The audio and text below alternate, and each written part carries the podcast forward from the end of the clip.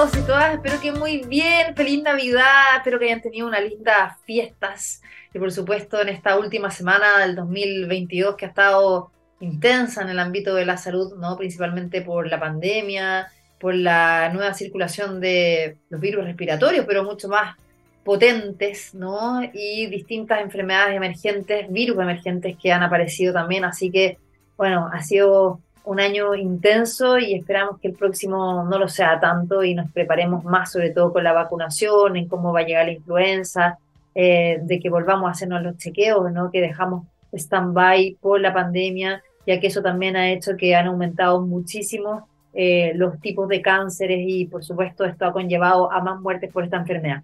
Pero bueno, em, también nacieron muchísimos niños y niñas este año y hoy día queremos hablar de un tema que tiene que ver con el embarazo y es el efecto del colesterol, del colesterol digo, alto durante la gestación. Eh, porque durante el embarazo, en algunos casos, por razones también desconocidas, los niveles de colesterol total en la circulación materna aumentan mucho más allá del rango normal, ¿no? Esto, por supuesto, en la sangre, lo que podría tener un impacto en las células de la placenta que miden el tráfico de nutrientes desde la madre hacia el feto durante la, gestación. Queremos conocer más al respecto de este interesante tema. Está con nosotros la doctora María José Yáñez, investigadora de la Facultad de Medicina y Ciencia de la Universidad San Sebastián. ¿Cómo estás, María José? Muy bienvenida.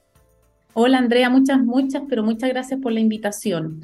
Estoy muy feliz de participar, sobre todo en estas instancias que, que, finalmente sirve para divulgar y difundir lo que estamos realizando en el laboratorio y temas tan importantes como lo que nos menciona. Exactamente, bueno, comencemos como por lo inicial, ¿no? Eh, entender, porque acá igual eh, durante el programa y durante todo este año hemos hablado muchas enfermedades que se producen eh, durante la gestación, desde la diabetes gestacional, también la hipertensión, ¿no? Eh, además que las mujeres que ya se embarazan con sobrepeso y obesidad tienen mucho más riesgos también de eh, padecer ciertas enfermedades, eh, que además a través de la lactancia se transmiten también al bebé recién nacido. ¿De qué se trata el colesterol alto ¿no? en la madre que puede afectar al bebé en gestación? Eh, bueno, mira, muy bien como tú lo mencionaste en, un inicio, nosotros estamos trabajando específicamente en esta etapa del embarazo, donde este colesterol aumenta en la circulación materna para satisfacer las demandas del feto en crecimiento. Ya entonces, normalmente uno conoce como un estado de hipercolesterolemia fisiológica y transitorio de la madre. Lo preocupante pasa es que en una cierta cantidad de mujeres, aproximadamente el 30 al 40%, hay una excesiva cantidad de lípidos durante el embarazo, lo que finalmente aumenta el riesgo de enfermedades cardiovasculares y lo más, entre comillas, importante es que no solo la madre también expone al feto a un ambiente donde se compromete su salud. ¿Ya? Entonces, eh, en este tipo de embarazos donde el colesterol aumenta más allá de este rango fisiológico que conocemos, lo llamamos una hipercolesterolemia suprafisiológica materna. Ya. y esto se debe principalmente en mujeres que tienen ciertas características, como yo te decía anteriormente, mujeres que tienen sobrepeso o obesidad, o puede padecerlo cualquier mujer que efectivamente no tenga esta condición. Sí, como la, yo creo que la pregunta clave es por qué las mujeres son o tienen esta hipercolesterolemia, hipercolesterolemia no hay mucha información. ¿Por qué? Porque no necesariamente son obesas. Exacto.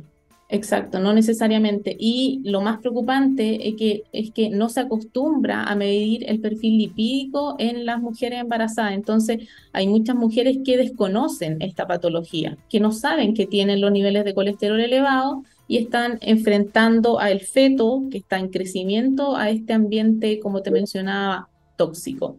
Pero nosotros tenemos dos tipos de colesterol, el bueno y el malo, ¿no? Y después el colesterol total y por otra parte están los triglicéridos. Eh, ¿Hay alguno de esos que, que, es como que afecta más negativamente? De hecho, a mí me ha pasado en, otras ocasiones que me he hecho perfil bioquímico, lipídico y me sale el colesterol malo alto y eso que en mi masa, mi IMC, ¿no? O sea, es normal. Sí, bueno, ahí, claro, mm, comúnmente eh, uno conoce al colesterol, que es este lípido que se consume en la dieta, también se sintetiza en el hígado, pero este colesterol se desplaza por la sangre mediante moléculas que denominamos las lipoproteínas. Y eh, por literatura se conocen varias, pero las más conocidas son las LDL, que como tú muy bien dijiste lo llaman el colesterol malo, malo ya que se cree que causan estas enfermedades arteriales, y, y es porque finalmente la lipoproteína como tal, que es de baja densidad, tiene más lípidos que proteína. A diferencia, tenemos las lipoproteínas de alta densidad, que es el colesterol bueno que tú mencionas, que que se cree que previenen las enfermedades arteriales porque estas HDL se llevan el colesterol de la célula y lo devuelven al hígado, como que se llevan el colesterol en exceso. ¿Ya? Y están también los triglicéridos. En estas mujeres lo que aumenta es el colesterol total y también el LDL, que es el colesterol malo. Perfecto. Y esto finalmente, eh, ¿qué es lo que eh, puede impactar al feto? ¿no? O sea, eh, tú decías recientemente, claro, hay riesgo cardiovascular, pero uno piensa que al final el riesgo lo va a tener la madre, pero finalmente esto se le traspasa al, hijo durante la gestación, también puede ser a través de la lactancia y esto puede implicar que ya sea de niño y de adulto, o sea, eh, pueda desarrollar este tipo de enfermedades. Sí, e, esta pregunta es súper importante y, finalmente es nuestro foco porque, a ver, a pesar del aumento de las concentraciones maternas de colesterol, y eh, los niveles del colesterol de los recién nacidos de embarazo con hipercolesterolemia son comparables a los de los embarazos normales, ¿ya? Entonces, ahí tú dices, ah, o sea, nacen con colesterol normal, ¿cierto? Pero hay datos y resultados de, Andrea Leiva, que es investigadora de la San Sebastián, donde observó que en términos de daño o de marcadores de daño endotelial en la circulación fetal, la que ya llega al feto, están incrementados. O sea, finalmente hay una disfunción endotelial en la circulación fetal, lo que predispone a desarrollar aterosclerosis o finalmente este niño tener un mayor riesgo. Incluso, sin ir más lejos, hay un paper que se publicó hace un par de meses que muestra que estos hijos adultos ya, adultos de estas madres con niveles de colesterol alto, tienen mayor riesgo cardiovascular tienen un mayor número de arterias comprometidas, tienen marcadores de afecciones cardíacas elevadas en comparación con los hijos de madre con niveles de colesterol normal. Entonces, eso. Y eso puede incidir en la problemática que tenemos actual en Chile de que somos de los países con más obesidad y sobrepeso infantil. O sea, puede haber como una relación desde el inicio del desarrollo de un niño y una niña a, obviamente, ya va creciendo y que finalmente, no sé, más allá de los hábitos alimenticios que puedan tener en su casa, que esto también pueda ser como algo ya que viene desde la gestación misma y que pueda haber como una predisposición a ser como más obeso con sobrepeso o no tiene que ver. Efectivamente, efectivamente, nosotros ya hablamos de una programación fetal, de finalmente que en el momento, en estos nueve meses, el feto se programa para o se predispone a tener ciertas enfermedades relacionadas a, los niveles elevados o finalmente que, que van a, ser importantes considerando a este riesgo cardiovascular o a este aumento de colesterol al, que se expusieron. Mm. Entonces, efectivamente, efectivamente, todo lo que mencionas puede ocurrir, o sea, van a estar, puede haber una predisposición eh, al aumento de peso, a un mayor riesgo de otras enfermedades relacionadas. Entonces, claro. se sabe súper poco de esto. Es como que de verdad yo creo que ni siquiera se toma en cuenta eh, y, como que se normaliza tanto a veces subir de peso en el embarazo, ya sea una, una madre eh, con sobrepeso, obesa o que tiene su índice de masa corporal normal y finalmente todo lo que está pasando en tu cuerpo, en tu sangre, se traspasa a tu hijo, y eso, claro, de alguna forma no es medible. Eh, cuando tú eh, llegas al hospital o a la clínica, a tu, a tu guagua le hacen un montón de exámenes, pero como que eso no se mide. Exacto, o sea, y es más, incluso ese también es eh, el, foco de nuestro estudio. En términos generales, en generales, al analizar las características del recién nacido, no tiene ningún cambio. Entonces, ahí, ahí viene la pregunta, o sea, si las madres tienen niveles de colesterol elevados, los recién nacidos no lo tienen y el colesterol en gran parte viene de la madre, nuestro o mi proyecto finalmente en, el que se enfoca en evaluar lo que comunica la circulación materna y al recién nacido, que es la placenta. Entonces, la placenta es el foco de investigación, o sea, es donde ahí se traspasa el colesterol. Exacto, es la, que podría y está, ya, ya lo hemos visto, está alterada en como en, en nivel, o más bien de manera histológica, ya se ve que la placenta es alterada. Ya entonces, aunque uno dice una pregunta simple, hasta hace un año y medio, dos años no había sido evaluado. Entonces, habían evidencia eh, de que en estas células de la placenta, que se llaman sincitio trofoblastos, que tienen un nombre bien particular, expresan todos los receptores de las lipoproteínas que finalmente están llegando desde la madre, ¿ya? Que además expresan los receptores de salida, eso quiere decir que el colesterol puede salir al feto, por supuesto, pero eh, se determinó que entra menos colesterol y sale menos lo que explica un poco por qué los recién nacidos nacen con niveles de colesterol normal. Pero una de las cosas interesantes, y es lo que, lo que estamos evaluando, y que lo, lo, que nos interesa evaluar, es que si entra menos y sale menos, debería la placenta, el sincito trofoblasto como tal, tener un exceso de colesterol, lo que finalmente está siendo tóxico para estas células.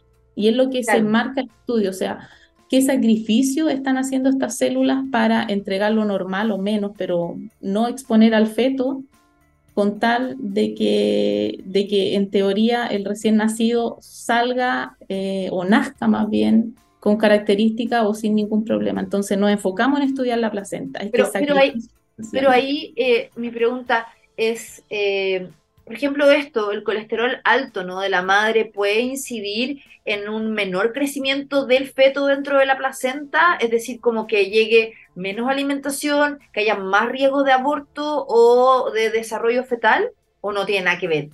Eh, mira, la verdad es que información al respecto no hay. Por, por la metodología que se usaba en estudios previos no se podía resolver. Pero ahora la idea es estudiar esto. O sea, incluso hay un, un proyecto que está encabezado por Andrea Leiva, que, creo que también vino a este programa, y también por otro investigador de colaborador que es Sebastián Illane, donde han reclutado aproximadamente 50 mujeres con sus hijos y están haciendo un seguimiento ecográfico de los fetos. Se ha seguido al mes de vida y a los seis meses de vida. Entonces, hay muchas preguntas que aún están por resolver. Perfecto. Eso te quería preguntar, ¿en qué etapa está este, esta investigación? Em, obviamente, ¿cómo, ¿cómo, la están haciendo? ¿Cuándo van a tener los resultados? Etcétera. O sea, yo creo que eso también es, como importante para, para darle el seguimiento y después ver qué es lo que qué es lo que se deduce de todo esto, que se pueda publicar, claramente tomar sé, pues, medidas, ¿no? O sea, que después la forma de evaluar al feto sea distinto o hacerle un seguimiento durante su primera infancia, ¿no? Sí, bueno, esperamos pronto, la verdad. Yo con, con, el tema de la placenta y ver, ver cómo se está afectando este, este órgano, cómo están las células. Yo me enfoco principalmente en organelos que están, mi estudio es bien celular, más que fisiológico. Entonces, eh, yo quiero saber, y ya hemos visto cómo está el lisosoma, que es un organelo que, con palabras simples, podría decir que el estómago de una célula, ya está la mitocondria, que es otro organelo que, fabrica la energía. Entonces, mi estudio se enmarca a estudiar cómo están estos organelos y, y ya la verdad hemos tenido hartos resultados con respecto a esto. Entonces, esperamos en los próximos meses publicarlo. Qué buena, súper interesante. Aparte que, claro, están trabajando con un equipo multidisciplinar, me imagino. Exacto, hay varios investigadores relacionados, o sea, también hay, investigadores como Jaime Gutiérrez que trabaja en preeclampsia, Andrea Leiva, que ya te la había mencionado, eh, colaboradores con la Clínica Universidad de los Andes. Entonces, claro, eh, es un grupo de investigadores en que finalmente nuestro foco es generar conciencia, generar conciencia de que el perfil lipídico hay que medirlo y, sobre todo si tú encuentras los niveles elevados de colesterol, eh, tomar carta en el asunto, o sea, eh, quizás variar la dieta eh, o, quizás también considerar las estatinas que en algún momento, aunque la estatina es un poco cuestionada, considerando que finalmente puede haber un potencial beneficio, pero puede superar el riesgo de tomarla, entonces yo creo que primero la conciencia es medir el perfil lipídico en el primer, segundo y tercer trimestre.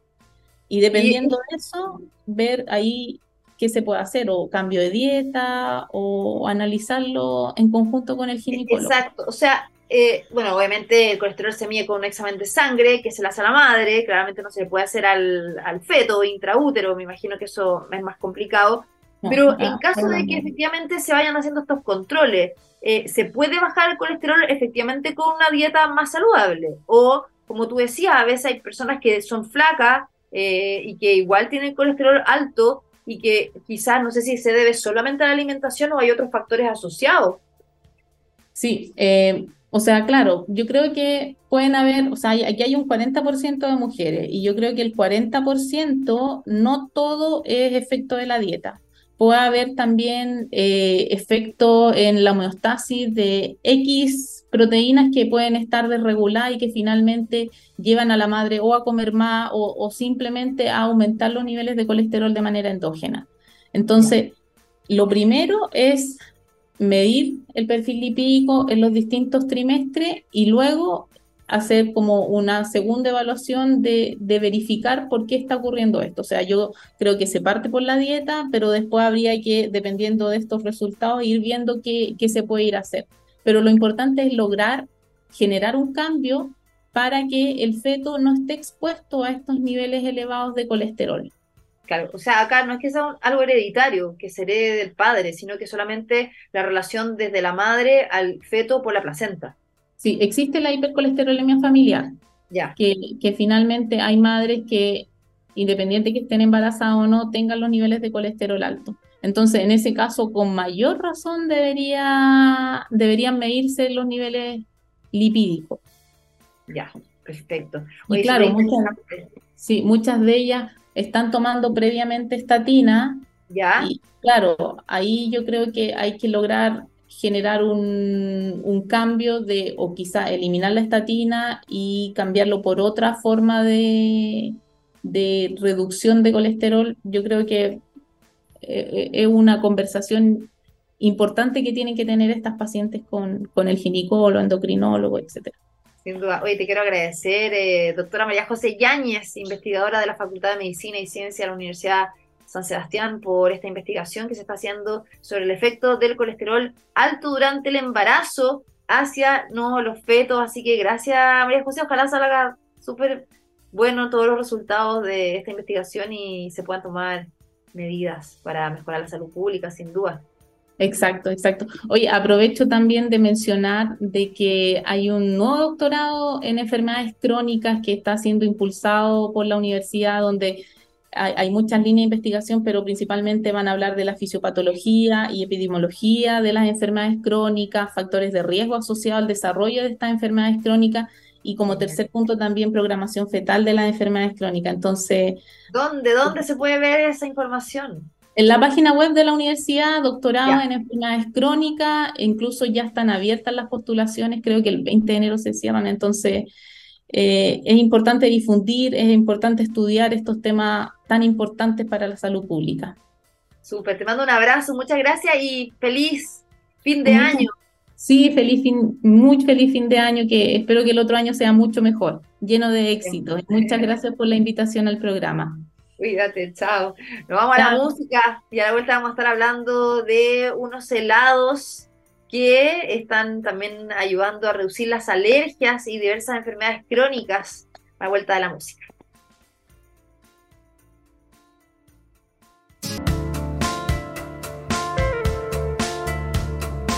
Ya estamos de vuelta aquí en eh, TX Health para hablar de salud, ¿no? Como hemos estado todo este año, los martes y los jueves de 12 a 1 de la tarde. Eh, temas tan interesantes. Bueno, yo la semana pasada estuvimos repitiendo el programa porque estuve bien enfermita, estuve ahí con pielonefritis, de hecho, ahí con infección al riñón, pero ya estoy de vuelta y agradecía también al equipo de Gabriel Sala, de nuestro Gabriel acá, que hace posible la puesta al aire también con la música, y la Andrea Torres, que es la editora, si quieres aprovecho a dar un agradecimiento muy, muy grande porque siempre me apoyan cuando tengo problemas de salud o cualquier otra cosa. Y hoy día queremos seguir hablando de temas entretenidos porque queremos hablar de un helado que ayuda eh, a reducir las alergias y también diversas enfermedades crónicas, o sea, lo que se llaman también estos alimentos funcionales, que claramente eh, son una propuesta muy interesante y que cada vez más van aumentando en el mercado y esto tiene foco para también transformar nuestra microbiota intestinal. Ustedes saben que hay muchos estudios científicos que hablan de que la microbiota intestinal, que son también eh, todas las bacterias que tenemos en, nuestro organismo, en nuestra guatita, que también por algo nos hacen tomar probióticos, son elementales para tener una buena salud y reforzar nuestro sistema inmunológico. Queremos conocer a este helado BFBC, eh, a Ange Bracker, cofundadora y directora de Crecimiento Global. Em, ¿Cómo estás? No sé si se pronuncia así, Angie, o qué. no te preocupes, Andrea. Oye, ¿cómo estás? Un gusto, qué rico estar acá con ustedes. Eh, sí, mi nombre se pronuncia Antie, bien chileno, bien chileno. En realidad es alemán. Eh, se ah. pronuncia Antie, pero en español, eh, de verdad que yo con Antie estoy pero más que feliz, así que no hay ningún problema. Oye, bueno, que antes de, bueno, yo, yo hago como introducción, ¿no? De lo que es eh, Bifibice, pero cuéntanos cómo nace, porque además ustedes son como mujeres que han liderado este proyecto y eso también es muy bonito, onda de, de cómo se dan cuenta que efectivamente a través de, de un alimento tan apetecido como un helado, puede llegar a ser un alimento funcional que ayude a mejorar de enfermedades, de hecho. Sí, no, de todas maneras, mira, eh, ya, te cuento un poco la historia como para ponerlos en contexto y que se entienda en el fondo el por qué y, lo que estamos construyendo hoy día. Y todo partió con la Anastasia, mi socia, sus papás, ella segunda generación, los papás biofísicos, genetistas capísimos, hace 40 años atrás, tratando de entender un poco esta conexión entre la salud, el intestino, tratar de descubrir en el fondo todo este mundo tan desconocido en esa época. Y empezaron a, a, descubrir que el intestino no era solamente algo que convivía en nuestro organismo, sino que además jugaba un rol fundamental. En esa época, todos lo trataban, el papá de la Anastasia, de loco, de cómo se le ocurría hablar de algo así, Em, y empezaron, él, tratando de ver cómo podía en el fondo eh, meterle a sus hijas bacterias importantes para su cuerpo, eh, llegó al formato del helado. Para que para las hijas, en el fondo, chiquititas, Anastasia y su hermana, les fuera más fácil empezar a repoblar y colonizar las bacterias de su intestino. Em, y en todo este trayecto y todo este, en el fondo, este recorrido que ellos tuvieron, empezaron a tener tremendos resultados empezaron a hacer tremendo plan en Rusia em, y después llegaron a un punto en que ya desconocimiento del negocio y todo los llevó a un momento muy complejo. Así que Anastasia agarró toda esta investigación de sus papás, lo trajo a Chile porque se ganó un fondo en Startup Chile y partió desde cero con su familia, imagínate desde Siberia, con 40 grados bajo cero a un Chile, otro extremo. Eh, con, mejores temperaturas, eso sí. Y ahí empezó a desarrollar este helado, empezó a venderlo, construyó sola un e-commerce, tremendo e-commerce. Eh, todos estos años ya ha hecho, o sea, estuvo 18 estudios clínicos y preclínicos en torno a la microbiota. Y solo como para, para contarte o mostrarte un poco la relevancia de esto, a nivel global, solo en los últimos 10 años se reconoció la microbiota como algo importante para nuestra salud. Y de hecho hay muchos alimentos que tratan de como mantenerla sana. Hay, o sea, chucrut, o sea, es como que come chucrut, más, o sea, el típico chamito y un montón de otros alimentos que de verdad eh, han, han, hecho que esto sea súper importante y hay muchas publicaciones, o sea, hasta en revistas de verdad de alto impacto como Science y Nature que han demostrado que que tener una microbiota sana de verdad te da una salud sana en muchos ámbitos y te aumenta eh, los niveles de inmunidad, más allá de tomar la vitamina D típica o vitamina C, zinc, etcétera. O sea, una microbiota sana es muy importante. Yo creo que la gente no tiene idea, tampoco tiene conciencia. Mm. Come puras leceras que finalmente la, la rompen. El uso de antibióticos también, que es súper complicado, ¿no? De cómo te cuidas antes de hacer un tratamiento de este tipo. Así que qué bueno que destaquemos la microbiota primero para poder entender eso. el contexto, ¿no? Eso, mira, la microbiota son los trillones de microorganismos que conviven en nuestro intestino. Y como en el fondo, para entender un poquitito qué rol juegan los probióticos que hoy día conocemos en el mercado y qué rol juega Bifidais. Porque las tecnologías de los probióticos que nosotros hoy día conocemos fueron tecnologías diseñadas hace 50 años atrás. ¿ya? Cuando no se entendía la importancia de la microbiota, no se entendía el rol de esta composición bacteriológica del intestino. Y en esa época todo fue diseñado para alimentar las bacterias del intestino y para que en el fondo pudiésemos generar algún bien al cuerpo. Pero recién ahora último es que, que sabemos que el 99% de los problemas de salud están relacionados a este desbalance intestinal, o sea, un desorden de la microbiota y a una falta de una composición balanceada. Por lo tanto, ahí es donde Bifidace juega como el rol más clave porque nosotros efectivamente, nuestra tecnología consiste en ser capaces de estabilizar bacterias probióticas anaeróbicas de tal forma que podemos incorporarla en distintas matrices alimentarias, suplementos, hasta cosméticos, por ejemplo, y asegurar que sobrevivan jugos gástricos, lleguen al intestino, sean capaces de colonizarse y repoblar la composición bacteriológica del intestino. Y, y, para eso por eso usamos bacterias. no, no, y para los niños también, o sea, hay niños que tienen problemas, no sé, la guatita, diarrea, mucha flatulencia, ¿no? Y también todas las enfermedades asociadas como al colon, la gastritis, también tienen alguna relación de que estamos alimentándonos mal, no sé si el estrés, me imagino que también influye. Y ahí te quería preguntar, antes de ya hablar del producto ustedes, ¿no? Como en general, ¿cómo se puede mejorar la microbiota? O sea, solamente con alimentos o y qué tipo de alimentos? Sí, mira, es una muy interesante pregunta y la verdad es que es un conjunto, porque por una parte es obviamente alimentarse de forma más, no sé si sana es la palabra correcta, pero balanceada, de tal forma de poder aportar los nutrientes que nuestras bacterias intestinales necesitan para poder engordar, por decirlo así, y estar lo suficientemente fuertes para combatir nuestro sistema inmune. Por otro lado, también eh, consiste mucho en deporte, fortalecer nuestro sistema para poder estar mejor, pero además consumir alternativas, o sea, consumir ojalá bacterias, y para eso Bifides juega el rol tan importante, porque si las bacterias no... pajarito, ¿te fijado? Sí, claro, pero el, el problema de gran parte de estos probióticos que conocemos es que como no logran colonizar el intestino, porque no fueron diseñados para eso, finalmente no ayudan a que la composición del intestino sea balanceada. Entonces, si nosotros logramos no solamente hacer deporte, alimentarnos lo más balanceado posible y consumir bacterias que son esenciales para nuestro sistema inmune, vamos a poder transformar nuestra microbiota y el tiempo que nos demoremos va a ser y va a depender según de qué mecanismo nosotros usemos. O sea, solamente haciendo deporte no es suficiente. Solamente comiendo balanceado no es suficiente, a menos que efectivamente logremos tener eh, o hayamos nacido con una microbiota tremenda gracias al parto vaginal de nuestras mamás, gracias a la interacción con microorganismos los primeros mil días de vida. De hecho, es súper interesante porque Chile está liderando em, las cesáreas. Y por cesárea al final. Es terrible esa cuestión. Sí. finalmente, como que priorizan la cesárea antes del parto natural. O sea, sí, pero eso es, eso es por desconocimiento.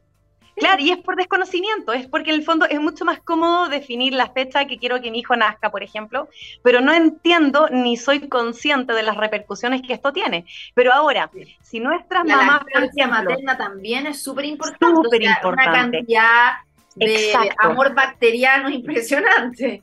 Sí, pero lo más interesante o lo más insólito, creo yo, es que si nuestras mamás no tienen una fuerte composición bacteriológica en el intestino, o la suficiente cantidad de nuestra bacteria favorita, que es la Bifidum bacteria bifidum, tampoco van a ser capaces de traspasarnos estas bacterias. Y por eso como mujeres somos tan esenciales en nuestra cadena de vida, por decirlo así, porque nosotras necesitamos preocuparnos de estar lo más sanas y fuertes posibles para que las siguientes generaciones sean más fuertes y tengan mejores condiciones, mejores estilos de vida, porque si no al final, sin saberlo, estamos matando a las futuras generaciones. Claro, oye, qué interesante toda la postura. Y ahora cuéntame, ¿cómo se pronuncia primero? Porque yo decía bifidice, pero es bifidice. bifidice, sí. ¿Por qué se llama así? ¿Qué, qué, qué, ¿A qué se refiere el nombre? ¿Tiene algo que ver con lo que estamos hablando, no? Sí, bifid viene de la palabra bifidum, que es de la familia de las bacterias que nosotros trabajamos, que es de la bacteria ah. como mm, una de las bacterias más importantes para la salud de las personas, el sistema inmunológico, que es la bifidum bacteria bifidum. Y ice, porque el primer producto de bifid ice fue un helado, por lo tanto en el fondo es la combinación de bifid ice de la bacteria en el helado. buena. Bueno, ¿y en qué consiste esto? O sea, son, son helados o sea, que los venden en el mercado o son más allá de solo helados, tienen otros productos lácteos, lo hacen con, con leche vegetal, eh, animal, porque también la leche animal muchas veces provoca eh, intolerancia alimentaria, pues, o sea, alergias. sí, pero ya, es que eso es otro mito súper interesante de conversarlo. tenemos la lactosa, la lactasa, la, proteína la leche. Tal, bueno, todo, todas esas condiciones, ¿ya? Como no son condiciones genéticas, son condiciones que se producen al final por el desbalance intestinal. Si tú recompones el balance intestinal, chao intolerancia a la lactosa, chao a PLB, chao un montón de problemas y situaciones que al final nosotros, como hoy día no existe una solución eh, aparte del trasplante de microbiota, por ejemplo, aparte de la, la, tecnología que desarrolló Bifidice, tú no tienes cómo mejorarlo. Por lo tanto, ¿qué hace la gente? Muchas veces dice, dejo de consumir lactosa, fantástico. Dejo de consumir X. Y al final eso nos va haciendo más resistente, o sea, peor todavía porque nos va perjudicando y después cada vez se va haciendo peor la condición. Y eso es simplemente el intestino reclamando de que no está balanceado. Por lo tanto, Chile, a ver, este proyecto en Chile lleva 6, 7 años, ¿ya? Que venta 100% e-commerce y que es donde nosotros vendemos en el fondo bacterias estabilizadas en un formato de helado, de tal forma que cualquier persona pueda consumirlo y ver mejoras eh, para poder en el fondo eh, ir trabajando la composición de su microbiota, que es lo más importante. Trabajando la composición de microbiota vas a tener resultados muy increíbles, como por ejemplo reducir, disminuir o, eliminar eh, alergias o enfermedades crónicas. ¿Ya? Que eso va a depender. desinflamar el organismo. O sea, sí, claro, pero más que desinflamas es cómo tú restableces un balance bacteriológico en tu intestino que sea capaz de estar lo suficientemente sano y fuerte para combatir en tu sistema inmune. Porque al final de eso se trata. O sea, si tu sistema inmune es deficiente, vas a presentar condiciones como alergias a la proteína de la leche de la vaca, vas a presentar, por ejemplo, condiciones dermatitis, vas a presentar distintas cosas. De hecho, o sea, como ya estos datos muy, muy, muy así como highlight, em, los papás de Anastasia en Rusia hicieron una investigación de 4.7 millones de microbiotas analizadas, ¿ya? O sea, análisis fecales. Y lo que descubrieron era que un factor predominante, y fue por eso también que se empezó a trabajar con esta bacteria bifidum, bacteria bifidum, era que en distintas condiciones de salud, la bacteria era la que bajaba. Y menos concentraciones de bifidum, bacteria bifidum en el intestino, peores eran las condiciones de salud. Por ejemplo, niños con autismo, cero bifidum, bacteria bifidum. Gente con dermatitis, bajaba fuerte. Entonces, claro, y, eso es lo más interesante. Y, no, y el descubrimiento más maravilloso está en que al final, haber descubierto un mecanismo para llevar esta bacteria tan esencial al intestino, hacerla recolonizar el intestino y así mejorar distintas condiciones de salud, que es como la repercusión de lograr colonizar estas bacterias. Oye, y hoy día, dime. No, no, no, no, no, no, no, no, lo que pasa es que estaba también aprovechando de, mientras me estaba hablando, de como ver lo que ustedes tienen en la página web, ¿no? Eh, que tienen principalmente como programas, o sea, como de 30, 60, 90 días, o sea, como que estamos hablando de ponerse como una meta de acá a uno, dos, tres meses como de recolonizar en el fondo del intestino con estas bacterias como para mejorar la calidad de vida, la salud? Sí, de hecho, nosotros tenemos muchos clientes, por ejemplo, porque claro, nuestros estilos de vida, o sea, no todo el mundo está en Mateo, cuidando su organismo y lamentablemente todos caemos en la tentación de comidas procesadas, todos caemos en la tentación de, eh, bueno, distintas cosas. Em, entonces al final todo eso va matando nuestra microbiota y al final es como una cadena viciosa, ¿ya? Entonces muchos de nuestros clientes, por ejemplo, consumen anualizado y consumen todos los días simplemente porque saben de que su estilo de vida no, no es como equivalente a una vida más eh, como estable o, o, cuidarse. Entonces, claro, al final van metiendo bacterias toda la vida, todos los días para planes familiares y funciona bien. Eh, otras personas que hacen, no sé, programas dos veces al año y con eso se mantienen perfectos, va a depender demasiado del nivel de daño de tu microbiota, ¿ya? Eh, y nosotros, bueno, gracias a todo este descubrimiento que hicimos en estos últimos años, entendimos que lo que tenemos no lo tiene cualquiera y que nosotros podemos vender esta capacidad de estabilizar bacterias para llevarlas al intestino, para venderlas en la industria. O sea, nosotros hoy día estamos hablando con distintas empresas multinacionales en China, en Argentina, en Colombia, en Estados Unidos, en Chile, y todos con proyectos y ambiciones de poder escalar eh, estas líneas más como Healing Food, que es como el, el, Food 4.0, ¿no? Como comida curadora. Y, Exacto.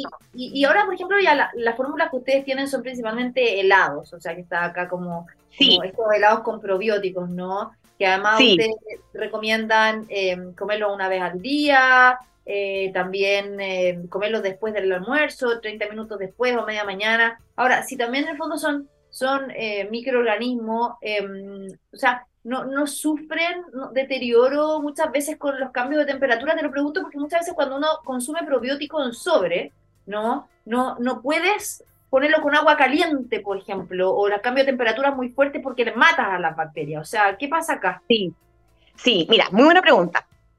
Obviamente si la cadena de frío se rompe y pasaste, no sé, un día completo con el helado afuera, ya obviamente las bacterias no van a servir de nada.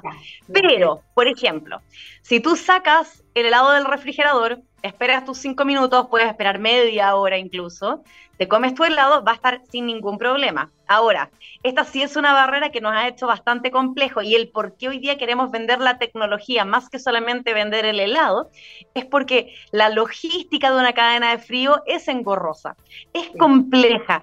Llevar esta cadena, mantener esta cadena de frío a distintas regiones con todas las variables que están involucradas es complejo. Y por eso también, claro, o sea, los clientes de Chile no los vamos a dejar jamás. Tenemos 6.000 clientes, muchos de ellos, o sea, el 60% que depende de nosotros y que hace todos sus tratamientos. Pero claro, en el fondo hoy día es uno de los motores del por qué estamos yendo a vender esta tecnología a otras empresas. Claro, y ustedes lo hacen con leche de vaca y también vegano. Tienen las dos opciones, ¿no? Tenemos, exacto, tenemos dos fórmulas. Tenemos, o sea, bueno, dos formas tenemos una que son dairy based, que ahí tenemos el de chocolate, el de vainilla, y tenemos otros que son plant based, que son como más, eh, de hecho, em, bueno, sin lactosa. ¿Ya? Y que son el de mango, el de manzana, por ejemplo. Ahora, lo entretenido es que, claro, en el fondo muchas personas o mamás dicen, oye, pero tiene azúcar todo helado. Pero claro, el azúcar que usamos nosotros en los, de, en los eh, con base, eh, con, con lactosa, es un azúcar que proviene del melón y que es apta incluso para diabéticos. Y es una azúcar muy sana, muy sana, que de hecho estimula la regeneración de la cobertura de las células. Por lo tanto, es, o sea, muchas mamás piensan de que o tienen estigmatizada el tema del azúcar, pero al final el azúcar lo requerimos dentro de nuestro organismo, como por ejemplo esta trialosa que la usamos. Y los que son plant-based, que son estos más como veganos, eh, es sin nada de azúcar y todo es 100% pulpa de fruta. 100% fruta, ese es el dulce que tienen. Y son bastante dulces. El de manzana, de hecho, es mi favorito. Qué rico. Y acá, bueno, estaba viendo, como te decía, los programas. En general también hay como una, un pack de prueba, pero siempre está en formato helado, ¿cierto? Sí, sí. Hoy día, hoy día en el fondo, como una ya, de las mayores eh, aspiraciones y dificultades que tenemos hoy día es a qué otras aplicaciones podemos llegar en el mercado. Entonces estamos viendo, por ejemplo, formatos más de polvo, formatos eh, cosméticos, algunos otros, por ejemplo, no sé, chocolates. Entonces estamos tratando de investigar con distintas empresas qué tipo de productos alternativos podemos desarrollar empoderando con nuestra tecnología bacterias, ya sea, no sé, hay una empresa A, por ejemplo, que trabaja con sus propias bacterias y quieren que las estabilicemos nosotros para que lleguen a colonizar el intestino, maravilloso, démosle. O sea, estamos muy abiertas hoy día a tratar de buscar no quedarnos solamente en el helado, sino que buscar otras alternativas. Ya, y al final solo venden online, en la página web. En Chile, con nuestro e-commerce, sí. Todo se compra de forma online en nuestra página web. Ya, que es eh,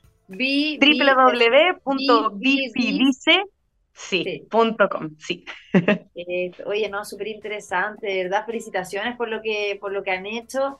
Y nada, pues, seguir creciendo nomás, me parece súper sí. innovadora además, como sobre todo a través de los helados que a todo el mundo nos encanta. Sí. Invierno, verano se comen igual y, sobre todo para los niños, eh, mejorar esa microbiota eh, desde chiquitito es clave, sin duda. Así que te quiero agradecer, Angie. No, gracias a ti. cofundadora y directora de crecimiento global de Bifidis. Bifidis. Eso, Bifidice, Bifidice, eso, ¿viste? Que como yo digo Bifidice es más fácil, pero Bifidice, ¿viste? Sí, no, pero no importa. Oye, ¿y tienen, redes sociales o no? Sí, estamos en Instagram, también nos pueden encontrar como Bifidice, eh, tenemos LinkedIn, eh, y ahí estamos, bueno, tenemos TikTok, últimamente abrimos un TikTok que también ha estado entretenido, sí, para subir contenido. Así que ahí, ahí nos pueden buscar. Nosotras estamos, bueno, tenemos todo un equipo que está listo para recibir cualquier duda, para apoyar, acompañar a la gente. Eh, resolvemos todas las consultas, nuestro equipo también científico trata de asesorar para buscar como la mejor alternativa eh, para la gente. Así que nada, encantadísimas ahí de lo que necesiten, poder apoyarlos y acompañarlos. Ya, pues te mando un abrazo, cuídate mucho y también felices fiestas. Gracias. Oye, Andrea, igual, y, Gabriel, igual para ustedes, un tremendo abrazo y buen término de año. Gracias. Chao, que estés bien. Chao. Bueno, nos vamos, nos despedimos, ya llegó el momento de, de cerrar este capítulo. Agradecerles, por supuesto, a todos los que hoy día nos escucharon, nos vieron. Recuerden que estamos los martes, los jueves, ya este último jueves del año, a las 12 nos pueden seguir por TX Health, el hashtag arroba TX Plus, txplus.com, está el programa en Spotify, en SoundCloud y también mis redes sociales arroba Andrea Obaid. Un abrazo para todos y todas, cuídense mucho. Chao, chao.